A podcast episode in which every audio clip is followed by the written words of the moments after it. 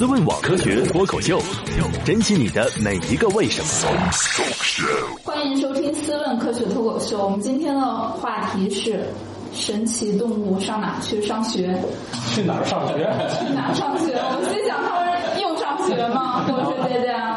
啊，我是没看过这个电影的啊，我也不知道动物有上学必要的。土豆来自玉米实验室，哎，这位，呃，我是史毅，来自这个，我是英国布里斯托大学在中国的代表。哦，哦，史代表好，听着这么别扭。来你，啊。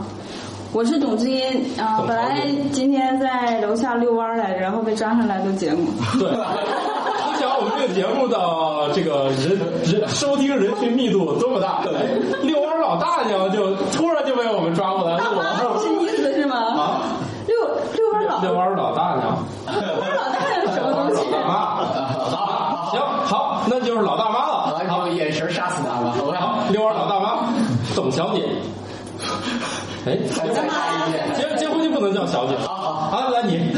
我是正在读《哈利波特》的刘卫。哦，嗯，好，好，呃，我是史毅的本家史军，来自玉米实验室。好，我是在楼下遛弯的老大爷家属。对，老大爷。我叫布鲁斯。布鲁斯。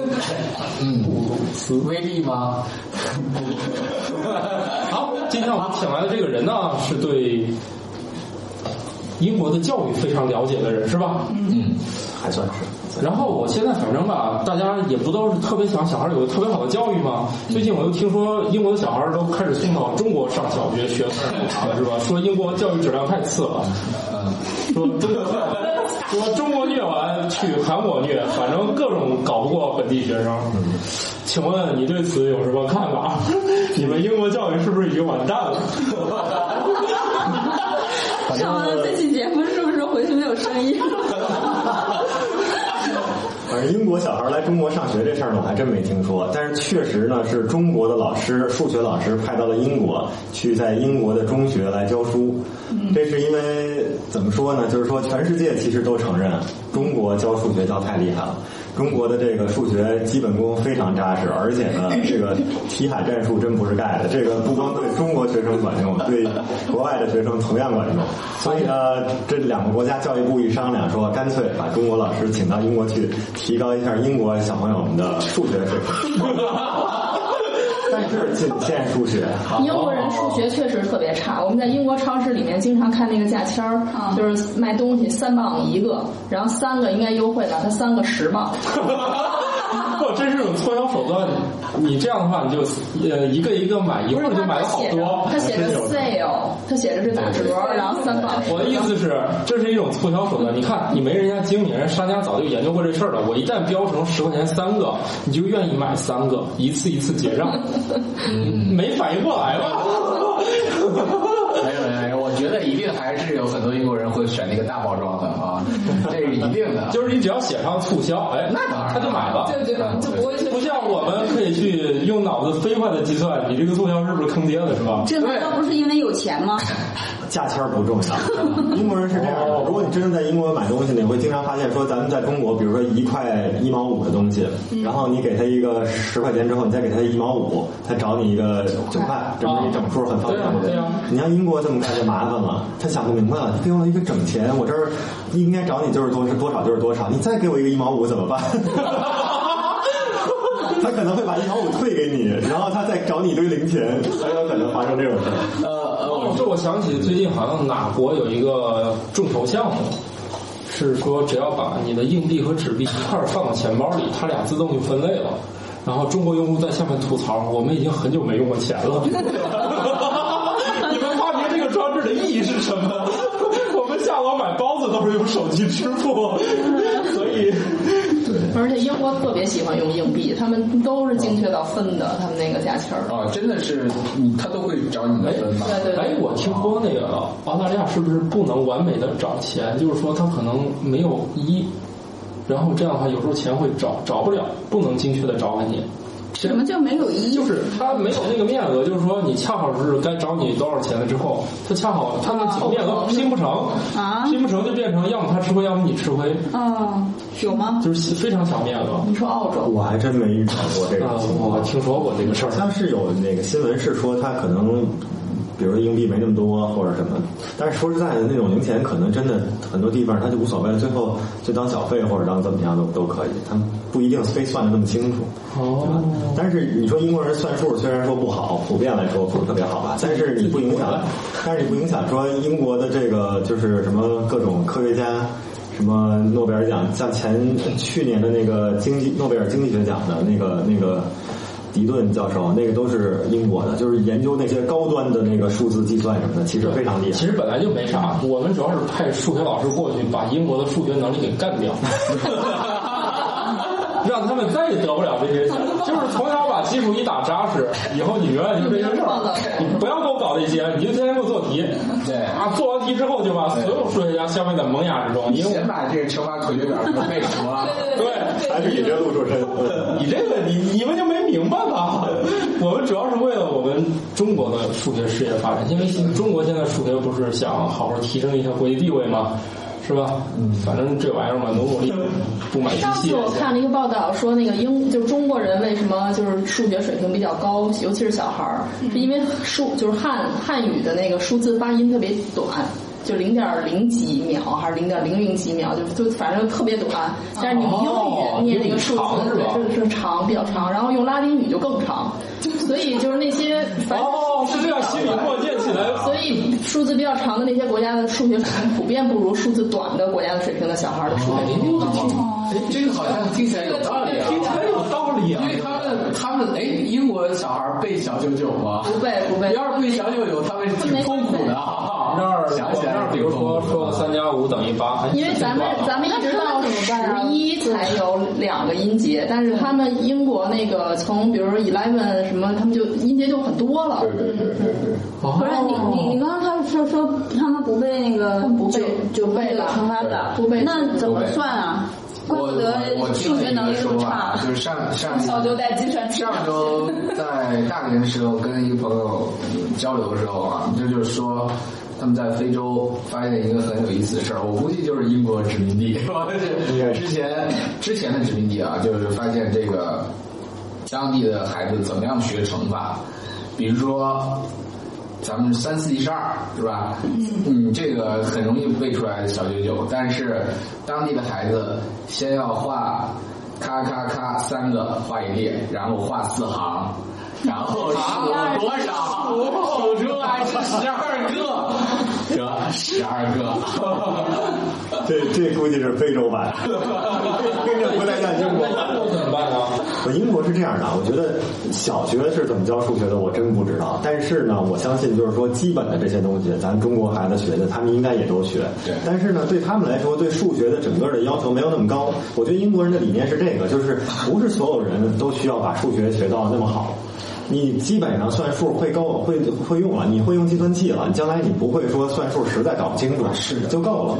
所以呢，英国教育其实和中国有一个特别不同的，就是尤其在中学这个阶段的教育是什么呢？英国是完全自主选择，比如说我可以，我觉得我数学不好，将来没有想兴趣学数学，我可以完全不学数学。我的课程，比如说我就学艺术，就学历史，我就学音乐这三门课，我高中课程我就选这个，然后我们凭这个成绩去考大学，这是 OK 的。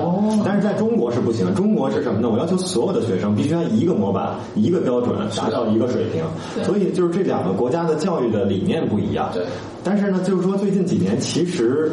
大家开始发现，英国人发现，哟，中国这么教育是有道理的。你有些基础的东西打好了，其实对孩子是有好处的。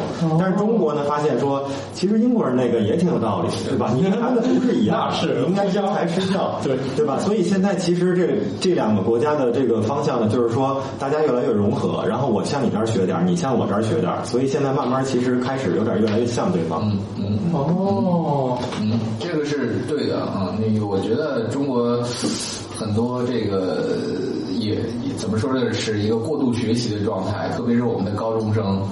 呃，很多时候，比如说文科生学微积分、学三角函数，其实这个事情，如果说他以后是一个做历史研究的和做一个文艺创作的，哎呀，我不知道哪辈子才会用到这个这个这个事情是吧？啊，中国人这个百以内加减乘除法独步天下，应该也不是也不是盖的是吧？应该确实还挺厉害。哎，那所以说那那边现在是有很多人就从干脆就从中学从那儿上，岂不是更好衔接了？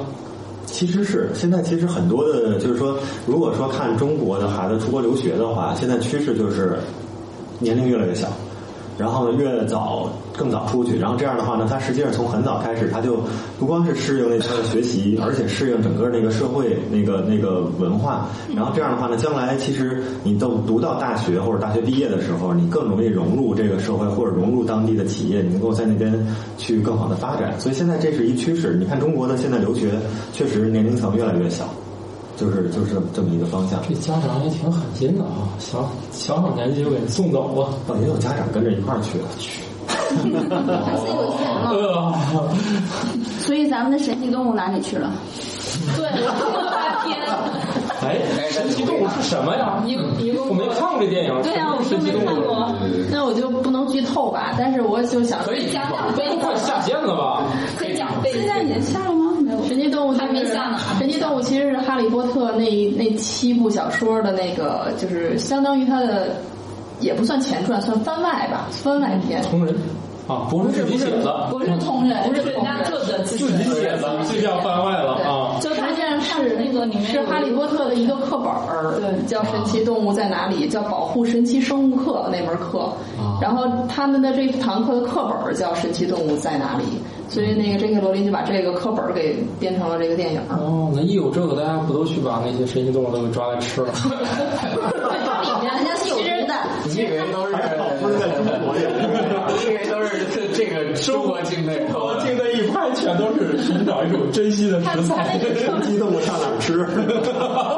那个课本里面其他的我就印象，因为都是编的嘛，就印象不是特别深。但是有一个动物我印象特别深，就是渡渡鸟，嗯，真的是已经这是真的呀就是对对对存在的呀。对，这是动物鸟。这然后但是它他在什么他在他的魔力对他在他的小说里就说这种鸟在魔法世界里面是可以迅速消失的，就是它会隐身。哦，这跟现实是一样的，对，所以迅他速消失说，。所以他说麻瓜就就是麻瓜就指咱们这些不会魔法的人。他说麻瓜就认为这种鸟已经灭绝了，嗯，但实际上魔法是藏起来对对对，所以我还挺愿意相信这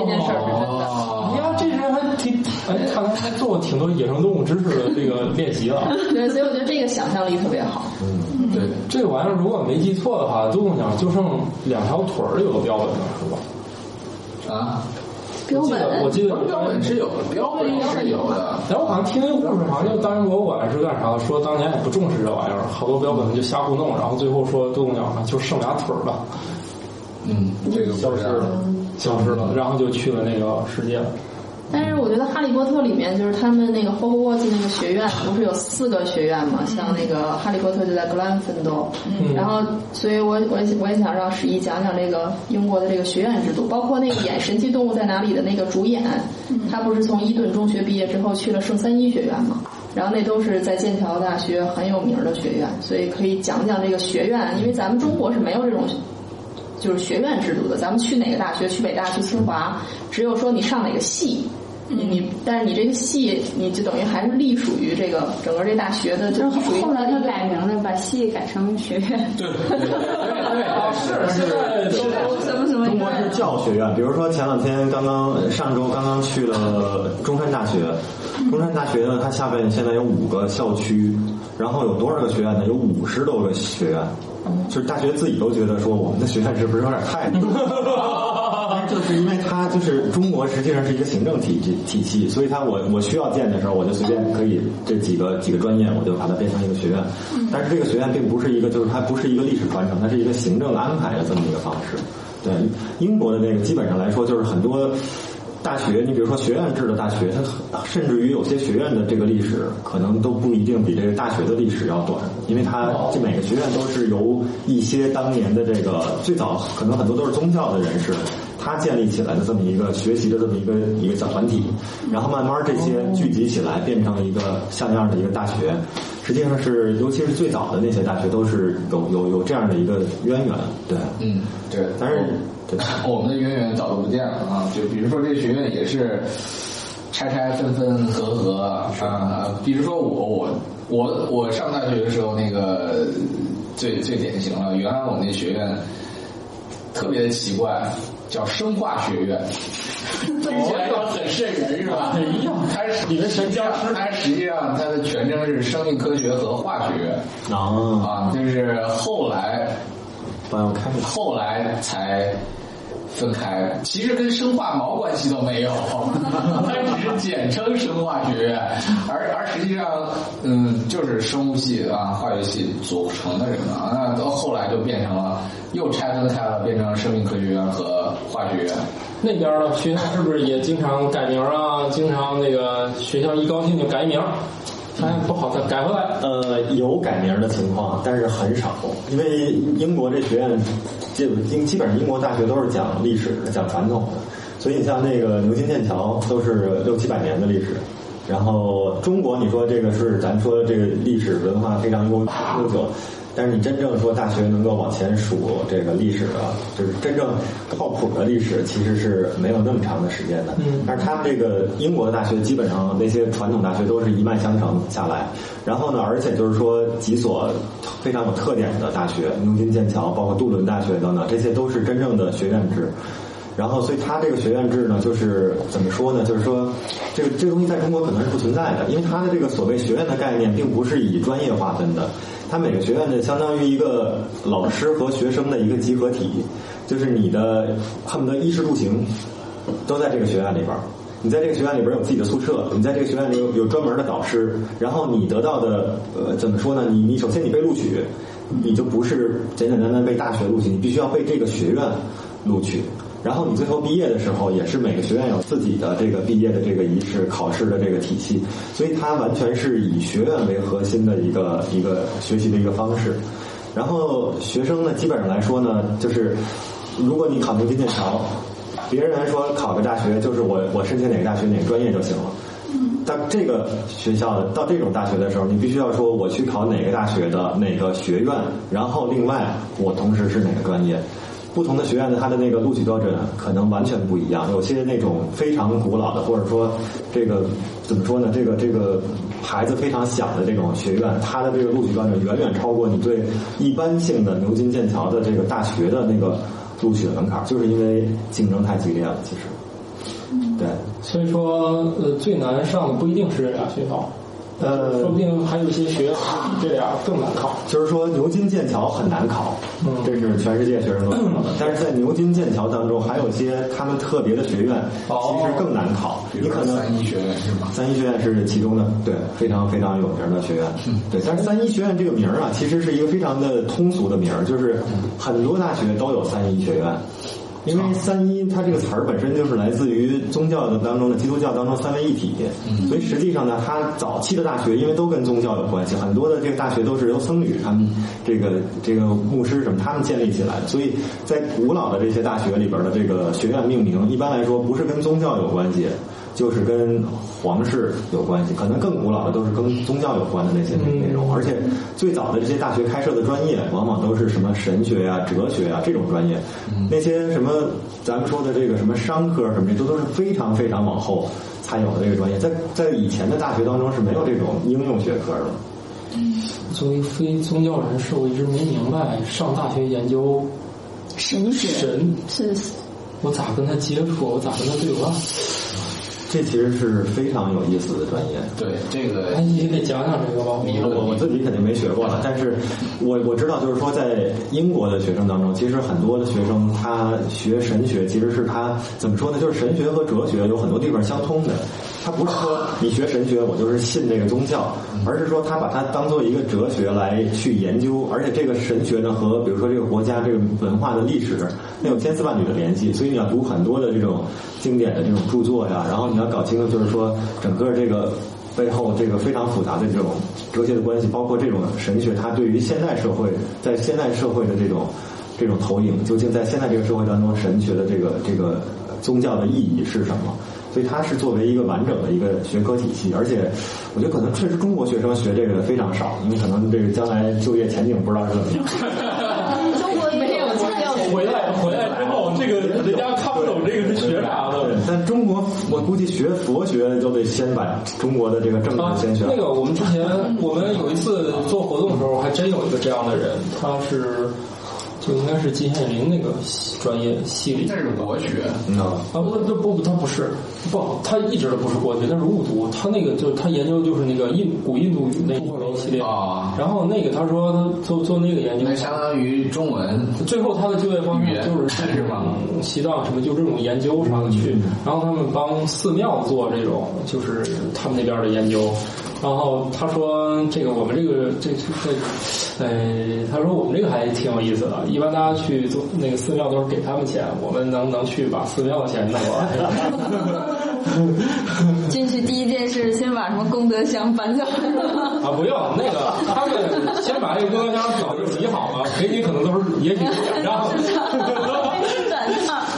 支付也许转账。另外，也也好像也是有税收的那个寺庙，有好像是有的，就是他们也归是有归口，是有人管，就是你你捐，因为这个是收费归民政部门管，是吧？嗯，这是关于但。但是你捐会不会入账这件事情，是不是就有好多人去找，比如说住持去算命啊，或者是希望给我，哎呀，指一个明路啊。这个时候他们这种研究不是这种这么具体的应用，他肯定是更高层面的。不不，我我我说的就是寺庙那个收入。那这个我们就不用拓深探讨了。这这这个你也复制不了，你这也兴起不了一个互联网你也你也做不了这个。现在你也搞不了，咱也不也不琢磨这事儿了。咱还是回到这个上学。哎，但是有这种互联网经济打这个擦边球的，这个在网上确实出现了。哎，英语叫求神拜佛 APP，对，大家可以随 可以随便去下啊，真有。里面就可以掏钱烧香，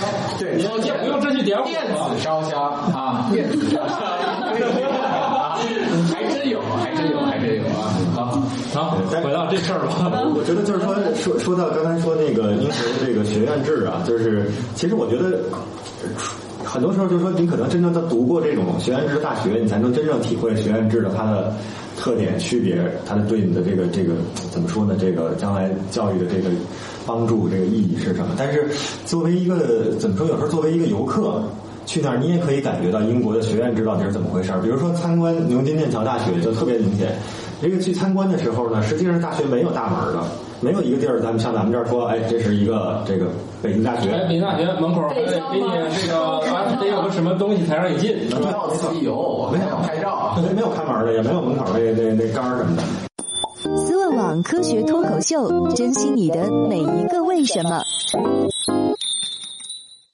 突然突然来，突然出现嘟嘟，突然来一个神奇动物。好，刚才说哪来着？就是说，对，就是说，对大家，比如说你去这个剑桥大学参观的时候，然后呢，真正说你进了这个这个叫什么？这个剑桥的这个中心的地方，就是最古老的这一片大学的这个这个地方，然后你会发现呢，它其实都是一个一个的一个院子似的，但是这个所谓的院子呢，实际上都是那种高大的那种。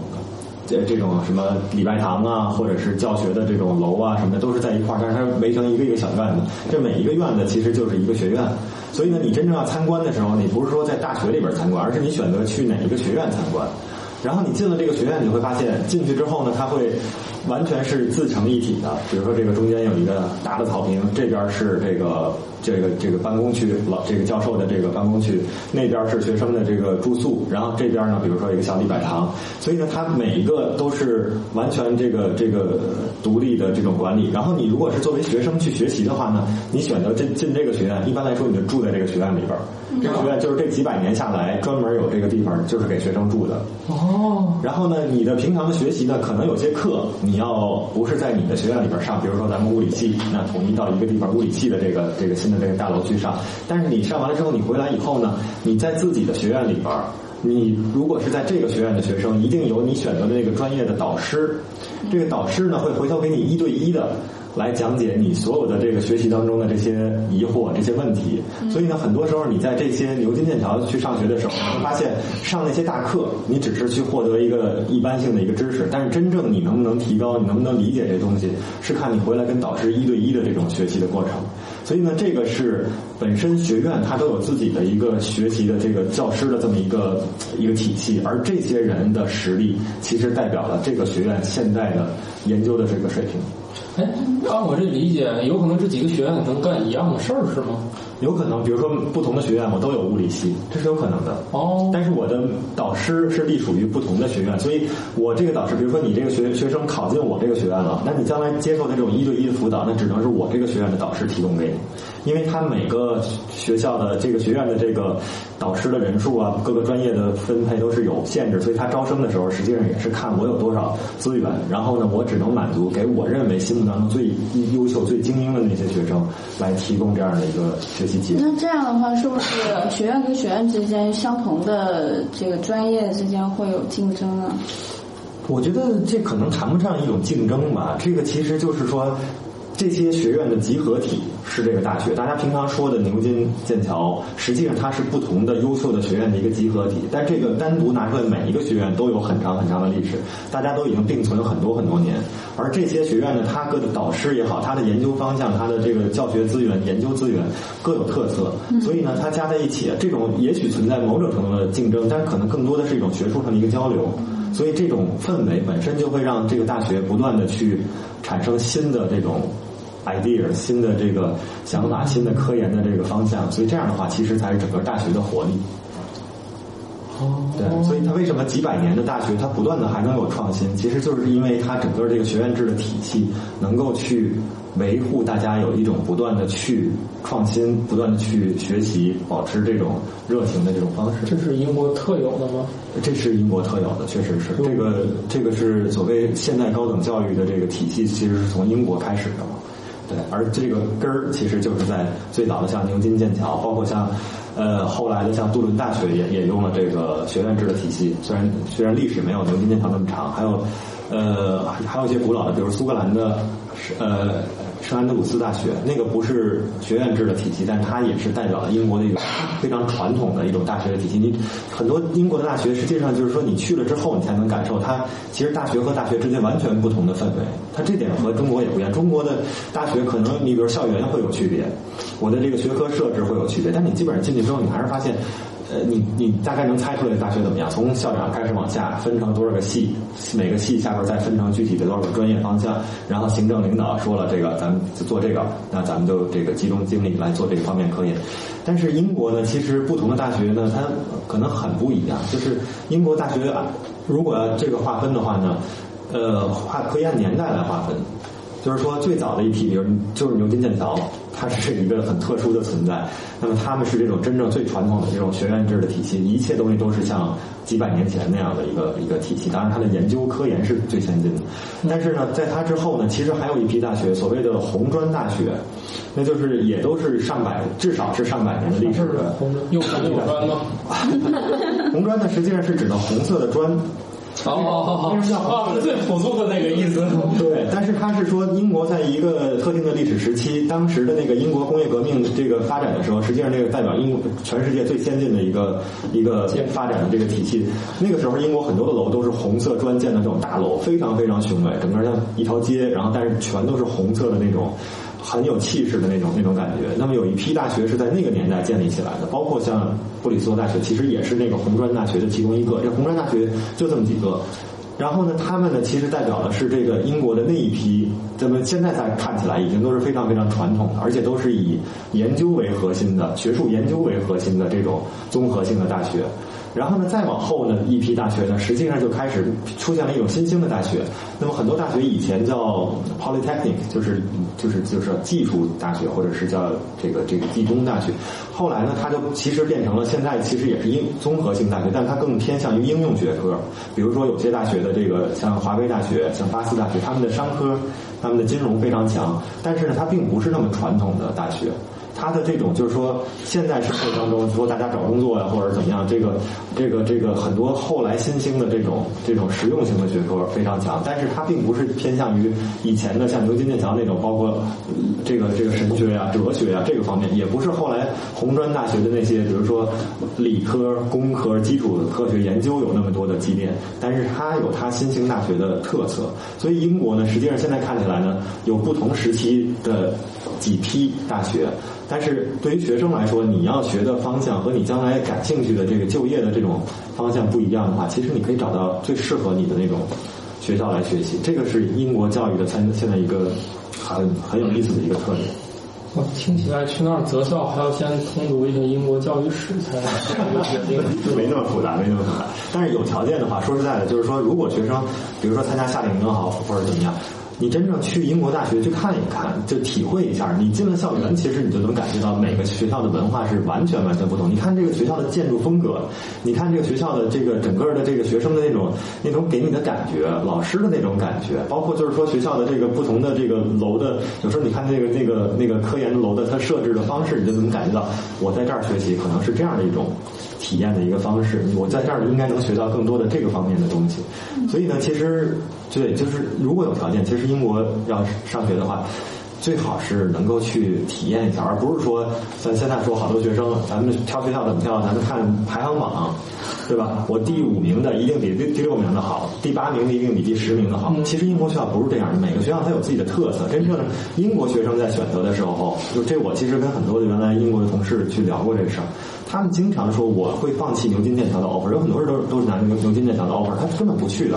原因是什么呢？他说我想学的这个专业就是另外一个大学的某一个教授，嗯，非常好。我从我从很小的时候，可能从初中的时候我就知道这个教授在这方面非常好，而这是我的感兴趣的，所以我将来是跟着这个教授去学的，而不是说我为了一个大学的牌子去学习。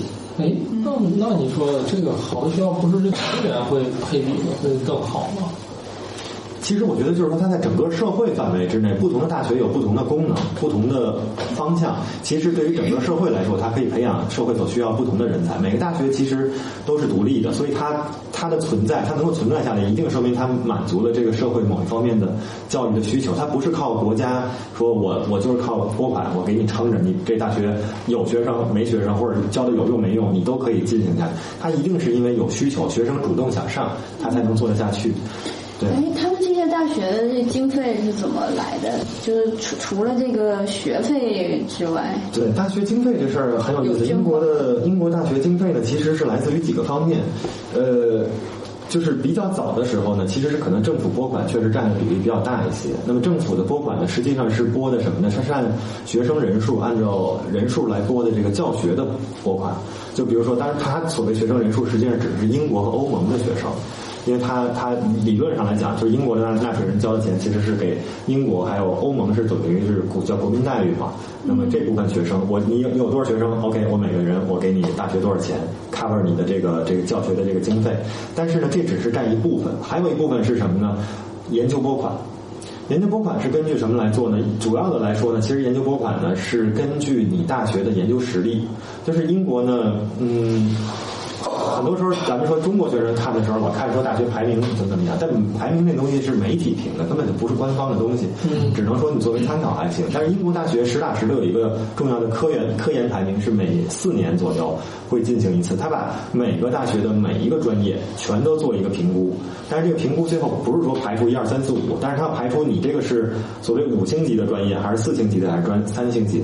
你高一级，你得到的这个研究经费就会高很多。然后呢，还有一些呢，就是说你的这个研究确实非常非常重要。那这个英国呢，就会把整个这个学科的叫。Doctor Training Center 就是博士生培训中心放在你这个大学，所以整个全英国的这个方专业领域的研究经费就集中在你这个大学，其他大学可以跟你来 share 你的一些资源，但是它是以你为主，这有点像中国的叫国家重点实验室，嗯，有点像这个意思。对，然后这个呢，也科研经费呢，其实是大学非常重要的一块儿，但是还有一块呢，可能就是来自于跟企业的合作，因为现在的大学其实越来越重视这个实际的这个，就是说你研究的东西一定要在社会经济当中。能发挥作用，所以其实大学的这种跟企业之间合作非常多，比如 Bristol 的工程非常非常强，所以在 Bristol 这个地区，比如说空客的总部在那边，劳斯莱斯。是吧？然后这个整个那个地区叫英国的，就相当于英国的硅谷一样，很多的电子产业什么的都非常发达，包括 BBC 的那个西南中心，这种这种新闻纪录片儿所有的英国最有名的 BBC 纪录片儿全是从 Bristol 这个地方来制作的。所以就像这些产业，它都会给学生当地这个大学的学生提供很多的实习机会，同时呢，会和大学合作搞好多的科研项目。所以这些项目经费也是支持大学的运作的其中一个重要的部分。对，所以英国大学基本上来说，应该是这几个方面是它的经费的主要来源。好，那比如说现在在座的有两个家长了，现在怎么能规划把小孩送去英国上学？我觉得这可能是个比较大的话题，是吧？可能这事儿就不光准备钱了，是吧？你就跟你说这些，我觉得这不是一期两期节目这能消化的。我发现这是一个非常大的工程。是，这这就就是说，如果说英国教育怎么选择，这个可能话题真是太大了。但是基本来说呢，我觉得可能第一个问题还是先考虑说孩子在什么年龄层，然后去国外读书，包括不光是英国啊，就是说其实不同的，我觉得家里边可能会有不同的想法。就是对孩子来说呢，你越早去，你可能越早适应那边的文化。有一个说法就是说，你比如在英国的大学有很多的中国学生了，但是呢，这些中国学生互相之间它是有圈子的。这个圈子非常明显的一点是什么呢？从高中开始就在那儿读的学生可能是一个圈子，从本科开始读的学生是一个圈子，然后去那边读研究生只读一两年的，他们自己是一个圈子，因为他们对这个文化的接受程度和理解程度不一样。所以他的很多时候体现在他自己的生活方式、生活习惯都不同。所以如果你希望就是说孩子更，就是说完全的体验英国的这种文化，能够真正在将来在这个比如说国外的这个社会当中，他可以有自己的这个非常自如的一种发展，那可能从小一点去，他会更容易这个接受那那边的这种文化方式。但是呢，就是说。另外，也有家长会考虑，就是说，那我可能孩子还是希望更多的接受一些中国文化的这种影响，那可能就希望哎，将来稍微晚一点去。那这个其实也合理，这个真的是看看怎么来，就是家里边怎么来考虑的这么一个方式吧。但是如果说呃，怎么说呢？就是说，比如说研究生，我只是去那儿读，有有些学生只去那儿读一年研究生，然后就回来。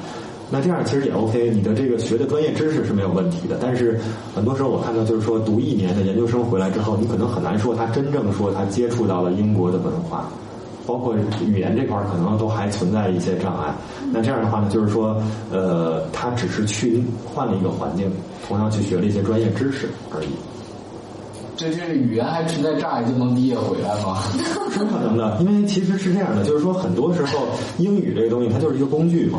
你如果说呃，咱们说你你你这英语要达到达到说这个能够演讲啊，或者说能够达到说跟别人去，我觉得最高标境界是拿英语跟人吵架的这种水平，不是不是说咱们中文也是这样。学完了以后你就都能达到的。但是您比如说我的这个这个某一个专业方向，我专业方向就这些专有名词儿。我跟我老师之间，我平常交流的就是这些专业的词汇，而且很多东西是我要写的，对吧？写论文，那这些我其实并不需要说太多东西。所以这个专业的学生他学完了以后，他专业的英语可能没有问题，但是你回来之后，你说让他换一个领域去拿英语跟人自如的交流，他未必能够胜任。对。哦。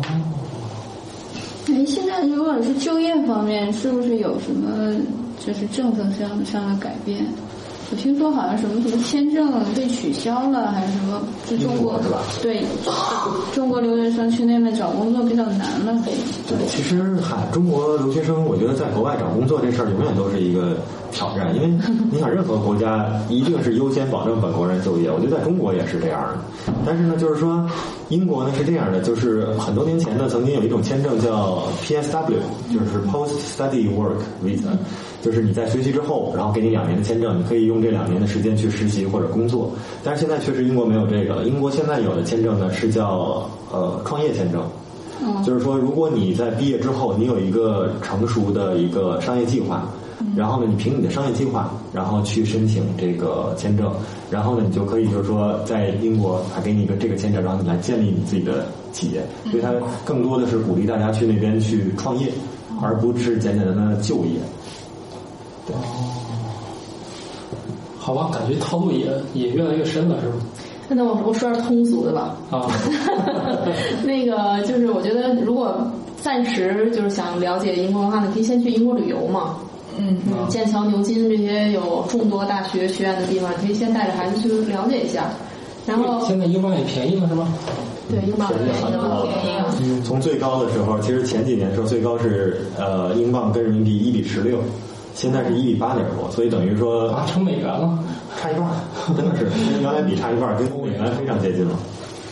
就是像我们上次去牛津大学，然后那个他是拍《哈利波特》很多取景地嘛，我们还特地去参观。就是可能去过的人都会去这些地方，就是可能最有名的场景就是霍格沃兹的那个食堂，嗯，它是在牛津大学的那个基基督教会学院吧，应该是在那个学院的食堂拍的。然后现在那个食堂也是开放给公众参观的，就是你按照它指定路线进去转一圈儿。但是它那个那个食堂的实景其实没有那么宏大，就是没有电影里那么宏大，但是基本的样子还是那样的，就是你就觉得特别亲切。如果你看过电影电影的话，哦，然后它里面有很多老师站在里面就给你义务讲解，但是我觉得给我印象最深的不是说这个地方是拍《哈利波特》的，是你进去之后，那个老师他其实并不希望大家着眼于说这个地这个我们的这个食堂是拍《哈利波特》的那个食堂的那个场景，它的自豪点不在这儿，它的自豪点在指着那个教堂的不是指着那个那个食堂的那个花玻璃，让我们看花玻璃上的画儿，然后。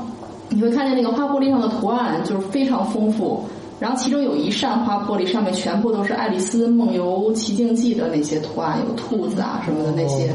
然后因为就是那个老师就说，他们这个食堂的那个壁炉，实际上就当时那个爱丽丝的那个作者叫刘易斯吧，叫刘易斯什么来着？不刘易斯叫什么刘易斯卡罗尔好像叫，是他就生活在这个牛津学院，他当时好像在这儿教书，就当时他就生活在这个基督教会学院。他就是在这个食堂的壁炉前面产生了灵感，然后后来写了爱丽丝，所以他们有一面花玻璃是专门纪念他的，所以那上面都是爱丽丝的图案。哦，也就是说，得等《哈利波特》这个作者死了之后才会写那得是他他在哪？那个在咖啡馆不是不是，是牛津大学的，你看，都是作者都写了这食食堂，是牛津大学基督教会学院的食堂。而且那个食堂在他就是在不吃饭的时候是对公众开放的，就是可以按他的路线参观。但是他吃饭的时候，就是我们还问了，就是他的教授们还是要穿着袍子，然后在就跟《哈利波特》里面一模一样，坐在食堂的最前面一张长桌上，面向大家吃。然后学生是坐在那种长台的桌子上，对着吃。对，就是一定要穿正装才能进到那个食堂里去吃饭。那那他们食对，堂规定非常？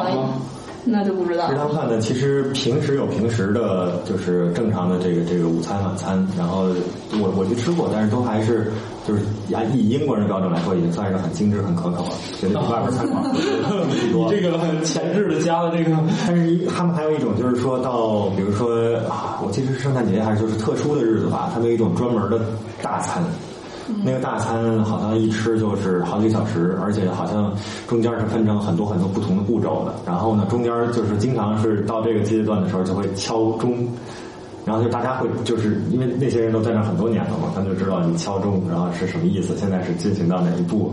对，但是实际上就是说，我记得上回好像看哪个小说里边，大大家就在说说去了以后发现，哇，这个过程真的非常非常长，它就是很多东西是一种仪式感，是一种就是几百年流传下来的那种传统。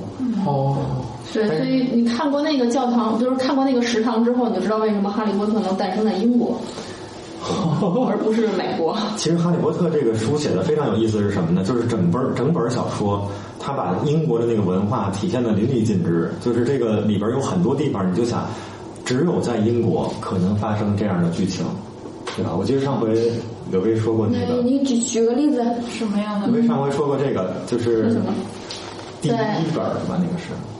就是他的那个姨父还是谁去参加，被那个被邀请去参加那个园园艺的那个啊，园艺，对对对，那个在第一本咱们可能还没有读到，因为那个细节就是。就是他那个姨父和姨妈不是收养了哈利波特吗？对然后那个那个学校为了骗他们离开他们的那个居住地，然后要把哈利波特给带走，然后他们给写了给那个他姨父姨妈发了一封假的那个信。哦，我忘了是不是第一集了啊？他的那个信的内容是他们姨父姨妈在某个园艺，就是自己家的小花园的比赛中获了奖，获了奖让他们去他让他们去去领领奖，然后他姨父姨妈就开车去，真的去领奖，他就特别高兴，因为所有的你去英国就会发现，他们每个人对自己的花园特别在意，就那一亩三分地那个小花园都打理的。太漂亮了！如果是喜欢园艺，我估计史军喜欢；如果喜欢园艺、喜欢植物的人，那英国真是天堂。所以我觉得，就是说有一封假的，说他们因为他们的花园得奖了，然后姨父姨妈很高兴去领奖了，这这事儿就发生在英国，是一点都不稀奇的。哦，英国其实这样的，就是说很多时候人说，呃，英国都是都是这种小的别墅或者联排的或者独栋的这种，然后呢，就是说看起来都差不多嘛，都都是一排一排小房子。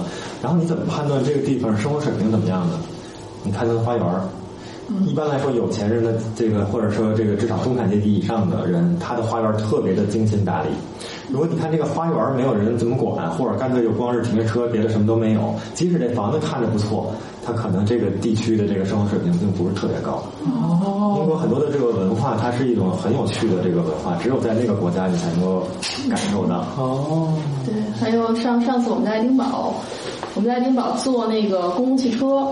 然后公共汽车是那种双层的巴士，然后那天去爱丁堡那个地方老下雨，然后就是你感觉坐在那个双层巴士的二层，然后穿梭在那种古老的街道上，然后烟雨蒙蒙的，就感觉穿梭在雾里一样，就真的就像哈利波特电影里描写的一模一样。那个叫什么幽幽灵什么车啊？对对对，就跟那个公共汽车对，跟就是真的是那种感觉是一模一样。对啊，有一次真的，我记得我去爱丁堡，有一次飞机到的比较早嘛，就是早上起来雾特别大。然后从就是从机场，然后到市区里边的那个路，而且它那个路呢，就是一个是曲曲拐弯，呃，就是到到处拐弯，而且呢，它那个建筑全是那种几百年的那种老建筑，再加上那个城市的中心呢有一个城堡，然后你你它因为雾很大嘛，就是很多的楼你这会儿能看见，过一会儿就看不见了。然后当时我就感觉就是那不是雾霾，而且那个而且那个公共汽车上只有我一个人，霾是不流动的，只有我一个人，所以就是当时真的是感觉就是完全是在一个童话当中在走的那种感觉，那个真是就是所以在在那种氛围下是特别容易写出像哈利波特的那种风格的小说。艺术都是源于生活，高于生活的嘛，完全是源于那个。还有那个咱们刚才说那个神奇动物的那个主演，他不是三一剑桥三一学院毕业的吗？然后那个三一学院也很有意思，那个是中国旅行团必到的景点儿，就是当然他们不会进去，他们会在那个三一学院大门门口参观。为对为什么呢？因为那个地儿有两个标志性的东西，一个是牛顿的苹果树。啊，就是那个苹果树就在就在那个大门的，我记得好像是左手边一个小窗子前面种着一棵小苹果树。当然，那棵苹果树那史博士肯定知道，那不是真的牛顿的那棵苹果树。他们有没有亲缘关系，我也忘了。肯定也没也没怎么被砸过。然后那个小窗子，就苹果树后边的那个小窗子，就是牛顿原来的寝室，就原来他的宿舍。哦，这是它一个有名的地方。还有一个有名的地方是牛顿，是那个三一学院的大门的顶上有一个。亨利八世的雕像。哦，亨利八世是三一学院的奠基人。居然没有被拆迁了，是吧？对，就是这个亨利八世是他们的国王嘛，国王国王建立的那个三一学院，所以他的雕像被塑在那个三一学院的大门顶上。但是每一个导游都会指着那个让游客看，因为那个国王举着一个椅子腿儿。他应该举着一个权杖的，但是他的那个手里的权杖现在是一个椅子腿儿，就是这种木头的椅子腿儿。为什么？然后是因为他被被当时就是国王就是被当时三一学院的学生把那个权杖摘下来，就连夜爬上去特别高，得几米吧。然后摘下来之后换成了一个椅子腿儿，就为了反抗国王的权威。后来学院呢就给换回来了，然后如此三次，学生坚持把那个权杖换成了椅子腿儿。后来学校就决定把这个事儿保留下来了，就没有再把椅子腿换成权杖，所以现在这个国王还高举着一个椅子腿站在那个三学院，因为学院后来就觉得这个学学生的这种就是对自由的渴望还是意识，对对对，是值得尊重的。妈呀，这种学校简直是太危险了！学术自由民主怎么能尊重学生的精神。对，所以那个国王就举着一个椅子腿在那站了好几百年。啊，好啊。所以那那那个椅子腿又没有烂掉，是吧，是一个木头的椅子腿儿。对啊，这个木头，这这木头干过什么事情？其实英国英国真的是很有意思，就是说它的，尤其这种传统的大学吧，它有很多地方就是处处都是有历史有文化的。你比如说，我觉得这一期根本说不完了，我再来一个。那这集先这么样，先这么着吧，再来一个吧。好啊，可以。嗯，好，那就这就就这样，再见。好，拜拜，拜拜，拜拜。思问网科学脱口秀已在各大主流音频平台上线，每周二上午六点准时更新。可在微博和微信公众号搜索“科学脱口秀”与我们留言互动，也可以加入我们的 QQ 群幺三六六幺零幺八三。在 Podcast 上的评论盖楼每新增五百条，会放出某主播或嘉宾特别节目，期待你们的努力。刚巴爹。如果想确保留言被念到，可打赏任意金额到我们支付宝账号“科学脱口秀全拼 ”at gmail.com。如果你想和主播们前往地球上最生机勃勃的地方一起旅行，请在微信公众平台账号搜索“思问网”三个字并关注。我们致力于打造一个科学自然爱好者的乐园，带领更多人用科学的目光感受自然的美妙。思问网，珍惜你的每一个为什么。